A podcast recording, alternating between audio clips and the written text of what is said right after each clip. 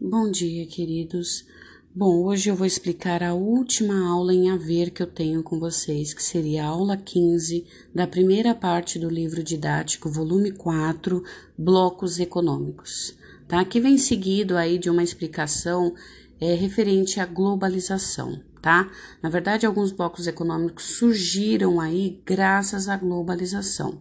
Não todos, tá? Não podemos ser, não podemos generalizar, porque nós sabemos aí que temos, nós temos aí a União Europeia que surgiu aí logo após uh, os primeiros passos deles, né? Foi logo após a Segunda Guerra Mundial, tá? Mas claro, se, se intensificou aí com a globalização, tá? O que, que nós temos aqui? O que, que são blocos econômicos, né? São associações entre países, tá? Sempre entre países, de cunho político, tá? E claro que envolve economia, né? Cujo objetivo, né, dessas associações é fazer com que a economia cresça. Como? Com regras mais brandas entre eles, tá? Quando a gente fala de blocos econômicos, né, nós temos aí é, que levar algumas coisas em consideração, tá? Então, no caso, nós temos acordos entre eles, e são acordos diferenciados, tá? Nós temos aí, na verdade, quatro etapas, tá? A primeira e mais simples, né, que se pode fazer entre países é o acordo número um, que é ZLC, Zona de Livre Comércio ou área de livre comércio, tanto faz. Vocês vão ver que em alguns livros até trata como área, tá? O que são, na verdade? São, eles estabelecem entre si redução ou até a eliminação de tarifas alfandegárias entre esses países tá? Isso quer dizer o quê? Que vai diminuir aí, é, no caso, a tarifa, né? Não vão ser cobrados ou vai ser uma, uma taxa muito mínima, né? Isso, óbvio, vai fazer com, a, com, a, com que a economia desses países cresça, porque um vai vender para o outro, né? Às vezes nem pagando tarifas, tá? E isso vai ajudar demais com que as empresas possam vender muito mais, tá? Isso, claro, normalmente a população desses países saem ganhando aí quando vão comprar o seu produto final nas lojas. Um exemplo aí desse tipo de, de zona de livre comércio seria o NAFTA, tá? Onde, a associação, onde os países associados são Estados Unidos e Canadá. Um pouco depois se associou o México, que fica ali, tá? Óbvio que no caso aí esse acordo entre elas seria entre eles seriam só a parte de comércio de produto, tá? Eu vou dizer depois o porquê que eu tô falando isso somente. É importante essa parte. Tá? Então, exatamente é, é a parte de produtos. Os Estados Unidos têm muitas, muitos, muitas empresas que estão fixadas no México, tá? Isso diminuiu, isso acabou diminuindo bastante aquela gana que os, alguns mexicanos tinham lá no, nos anos 90 de ir para os Estados Unidos e tentar aí arrumar emprego, uma vida melhor. Por quê? Porque tendo emprego no seu próprio país, isso diminuiu aí a vontade de migrar para outro, né? Ainda mais em um país onde provavelmente ele sofreria aí perseguições, que é o caso dos Estados Unidos, tá?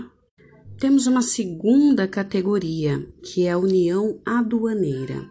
Ela se associa bastante à zona de livre comércio. Isso quer dizer o quê? Que os países membros dessa do bloco econômico, eles podem vender, claro, pra, para os países que são associados, né, que são ali do grupo, Porém, eles podem também fazer negócios com países que não são associados, ou melhor, que não estão exatamente inseridos ali no bloco econômico.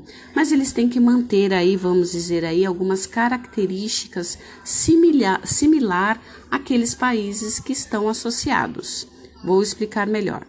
Então vamos supor, Brasil e Argentina, eles estão inseridos num bloco econômico já sabemos, né? Inclusive um bem, um bem conhecido Mercosul, tá? Mas vamos supor que um desses países queira fazer uma negociação com outro país, tá? Então ele normalmente ele tem que fazer aí, vamos dizer assim, uma negociação muito próxima aí daquilo que ele tinha com a Argentina, tá? Isso acontece bastante, ok? Acontece porque eles têm que manter aí a tal da TEC, né? Que seria o que? Tarifas externas comum ok? Então eles têm que manter essas tarifas. Isso acontece bastante. Aqui no Mercosul, por exemplo, o Brasil, por exemplo, tem esse tipo de negociação. Isso é uma união aduaneira. Bom, aí nós temos a quarta categoria, que é o mercado comum, que é o que? Livre circulação de pessoas, de serviços e de capitais, tá? Um exemplo desse tipo de categoria e de um bloco econômico que já está nessa categoria seria a União Europeia. Aliás, a União Europeia ela está muito além dessa categoria, ela já está na quarta, tá?